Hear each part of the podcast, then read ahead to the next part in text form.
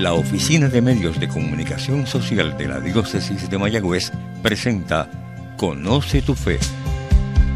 Este programa te ayudará a conocer más la fe católica para que en la medida en que más la conozcas, más ames la fe que Dios nos ha regalado por medio de su iglesia.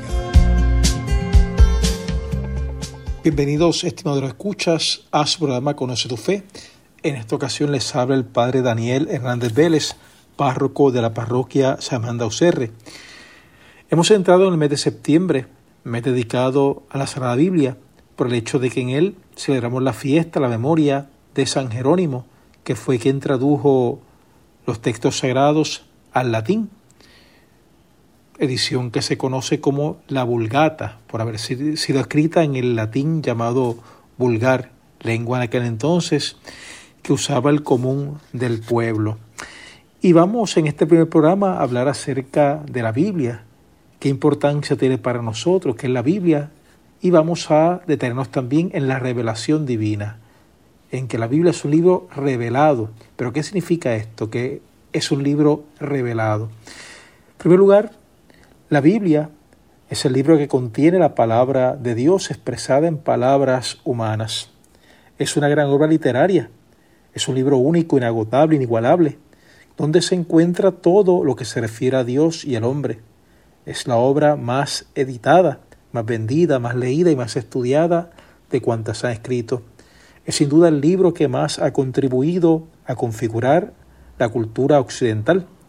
El término Biblia procede del griego y significa etimológicamente libros o libritos, porque en realidad, más que ser un libro, la Biblia es una colección, un conjunto de libros esa griega usaba este plural para designar la colección completa de las escrituras sagradas. Desde los comienzos del cristianismo, la Biblia ha sido la base de la vida espiritual y de la predicación y enseñanzas de la doctrina cristiana. La colección de 73 libros que forman la Sagrada Escritura tiene dos partes bien diferenciadas, llamadas Antiguo Testamento y Nuevo Testamento que corresponden a los escritos antes o después de la venida de Cristo. La palabra testamento equivale aquí prácticamente a pacto o alianza. El Antiguo Testamento está compuesto por 46 libros que contienen todo lo que Dios reveló a su pueblo para conducirle hacia un reino de plenitud y hacia alcanzar una felicidad duradera. Estos libros han sido aceptados también por los cristianos, porque en ellos descubren la preparación del gran acontecimiento salvífico en Jesucristo. Los cristianos, en busca de nuestras raíces, ponemos gran empeño en familiarizarnos con el mensaje de estos libros tan distintos, en los que se recoge la andadura del pueblo de Israel desde sus orígenes hasta la aparición histórica de Jesús y se llama Nuevo Testamento al conjunto de los restantes 27 libros escritos de acuerdo con la nueva alianza de Jesucristo, grabada no sobre tablas de piedra, sino sobre corazones de carne. Todos ellos anuncian la buena nueva proclamada por Jesús. Los cristianos tenemos la firme convicción de que tales libros contienen todo cuanto Dios nos ha querido enseñar a través de Jesús, para librarnos de las ataduras del pecado introducirnos en ese reino de gracia cuya meta final es la vida eterna, el cielo para siempre.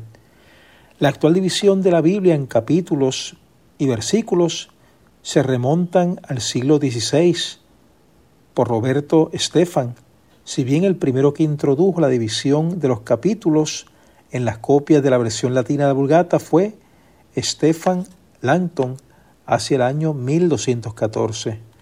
Y más tarde, Sante Spagnini dividió cada capítulo en versículos en la edición latina de la Biblia hecha en Lyon, Francia, en el año 1528. Ahora bien, Antiguo y Nuevo Testamento son dos partes de una misma historia de salvación. Y aunque los cristianos pertenecemos ya al pueblo de la Nueva Alianza, no por ello podemos ignorar cuánto se refiere a aquella antigua alianza que durante tantos siglos preparará a la humanidad para la llegada de la plenitud de los tiempos. La Sagrada Escritura vivió durante mucho tiempo en la tradición oral y solo después las leyes, las palabras de los profetas, las sentencias de los sabios, los cantos y poemas de los salmistas y los recuerdos históricos de las intervenciones salvíficas de Dios se fijaron por escrito. Hablemos ahora de la revelación divina. Solemos decir que la Biblia es un libro revelado, o mejor dicho, basándonos en la traducción al español, al castellano, de ese término griego, Biblia, que los libros que componen la Biblia fueron divinamente inspirados, fueron revelados por Dios. Un hecho central y uno de los misterios fundamentales de la religión cristiana es que se nos presenta como originada y fundada en una revelación histórica. Si Dios no fuese misterio, es decir, una realidad oculta para el hombre, que el hombre no puede conocer por la fuerza de su razón, no habría necesidad de revelación alguna. El término revelación significa literalmente quitar el velo que oculta algo. En su aspecto religioso, quiere decir la manifestación que Dios hace a los hombres de su propio ser y de aquellas otras verdades necesarias o convenientes para la salvación. Dicho de otro modo, la revelación divina es un hablar Dios a los hombres, es decir, Dios que sale al encuentro del hombre y se da a conocer de dos maneras, una natural y otra sobrenatural. La primera se produce a través de las criaturas. El hombre, mediante su inteligencia, puede conocer a Dios con certeza a partir de sus criaturas, como se reconoce a un artista a través de su obra. Este es nuestro conocimiento natural de Dios. La segunda, la revelación sobrenatural, viene directamente de Dios es otro conocimiento que el hombre no puede alcanzar por sus propias fuerzas y por eso lo llamamos sobrenatural. Por una decisión enteramente libre, Dios revela su misterio al hombre, es decir, su plan de salvación para todos los hombres y lleva a cabo ese plan enviando a su Hijo amado y al Espíritu Santo. ¿Por qué se reveló Dios? Porque quiso y porque nos ama. ¿Con qué finalidad? para darse a conocer de modo gratuito e invitarnos a una íntima comunión con Él a través de una relación de amistad. El Dios invisible, movido de amor, habla a los hombres como amigos, trata con ellos para invitarlos y recibirlos en su compañía. La revelación divina es pues un gran regalo, don inmerecido inesperado del amor de Dios, en forma de diálogo amoroso conversación o comunicación entre amigos. Por eso la revelación es inaugurada aquí en el tiempo mediante la fe. Y la fe es esa respuesta humana a esa interpelación divina. Pero, aunque la revelación, como he dicho, es inaugurada aquí en el tiempo mediante la fe, está destinada a llegar a su plenitud en el más allá, en ese encuentro del hombre con Dios, en ese encuentro cara a cara entre el ser humano y nuestro Señor. En definitiva, al revelarse a sí mismo, Dios quiere hacer a los hombres capaces de responderle, de conocerle y de amarle más allá de lo que ellos serían capaces por sus propias fuerzas. La revelación divina es realmente palabra de Dios, pero es también inseparablemente acontecimiento, manifestación y desarrollo del plan de Dios a lo largo de la historia. El plan de la revelación, afirma el Concilio Vaticano II, se realiza por obras y palabras estrechamente ligadas. Las obras que Dios realiza en la historia de la salvación manifiestan y confirman la doctrina y las realidades que las palabras significan. A su vez, las palabras proclaman las obras y explican su misterio. La verdad profunda de Dios y de la salvación del hombre que transmite dicha revelación resplandece en Cristo, mediador y plenitud de toda revelación. La salvación de Dios aparece en todo lo que hace al intervenir en la historia de los hombres, y no solo en la conciencia de los creyentes al tener conocimiento de esa historia. Nos encontramos, pues, ante una estrechísima relación entre las palabras bíblicas y los hechos que esas palabras narran. Mediante la Escritura, Dios da a conocer el sentido salvífico de los acontecimientos, y estos pueden así comprenderse como historia de salvación. Para profundizar en el misterio de la palabra divina, es preciso tener en cuenta que Dios habla en la, escritura por medio de hombres y en lenguaje humano, es decir, el intérprete de la escritura, para conocer lo que Dios quiso comunicarnos, debe estudiar con atención lo que los autores querían decir y Dios quería dar a conocer con dichas palabras. Además, no se puede perder de vista que la palabra divina no es una pura información neutra y distante, sino que trata de comunicarse con los hombres, dándose a conocer y a la vez que se revela, pide una respuesta.